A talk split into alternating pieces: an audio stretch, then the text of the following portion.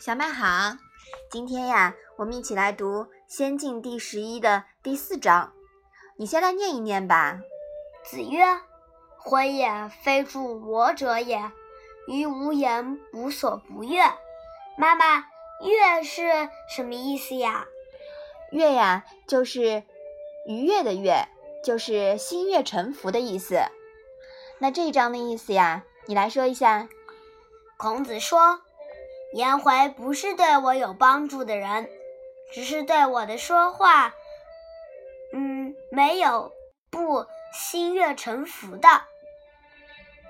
好的，在前面两章啊，我们提到过，跟随孔子从陈国到蔡地去周游的那批学生，没有一个能超越师门的。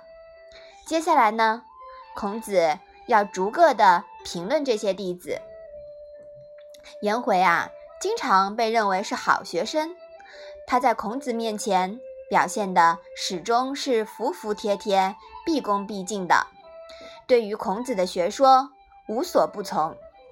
但这里孔子说颜回非助我者，说明孔子对颜回的学识并没有太高的评价，认为啊，颜回学而无用，只剩下好学精神。值得表扬，仅此而已。可见孔子并不提倡做老好人。老好人呀，除了不讨人嫌，还有什么值得称道的成绩呢？